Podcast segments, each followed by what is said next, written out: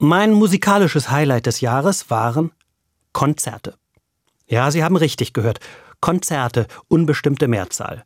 Ich hätte sogar sagen können, alle Konzerte, auch die schlechten oder enttäuschenden. Denn ich bin einfach froh, dass es nach der Pandemie wieder da ist, unser Konzertleben, stinknormal und aufregend. Fast unwirklich scheint mir die Zeit der gesperrten Säle, der gelichteten Reihen, nur zu 50 Prozent im Schachbrettmuster besetzt und erst recht der deprimierenden Online-Konzerte. Klar, man kann dieses alles ist wieder wie früher für eine Illusion halten.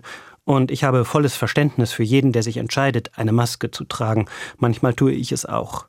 Aber ich bin froh, dass es jetzt die Entscheidung jedes Einzelnen ist, wie er sich schützt, und dass keine Konzerte mehr per Notverordnung abgesagt werden müssen. Und eben auch, dass die Untergangsprophezeiungen fürs klassische Konzertformat übertrieben waren.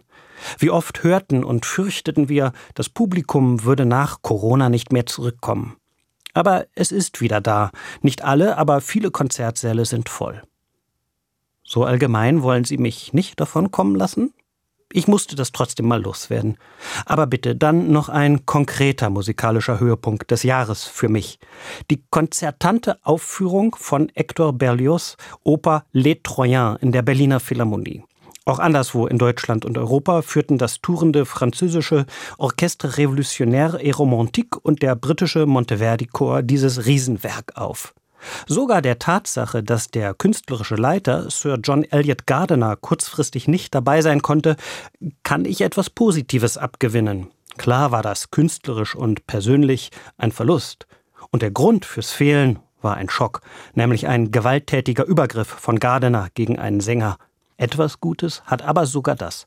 Selbst bei einem weltberühmten Künstler wie Gardiner wird so ein Verhalten nicht mehr akzeptiert oder unter den Teppich gekehrt.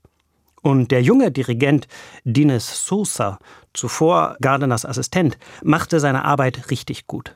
Das reine Glück auf Erden aber waren der überirdisch tönende Monteverdi-Chor und die sängerische Edelbesetzung mit der alles überstrahlenden Alice Coote als Cassandra. Wie töricht von den Trojanern, dieser Warnerin nicht zu glauben.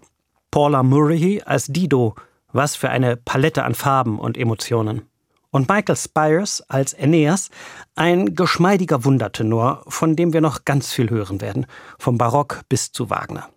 Und eben auch, was für ein faszinierendes Riesenwerk, diese überdimensionierten, betörenden Trojaner von Berlioz, die niemals langweilig werden.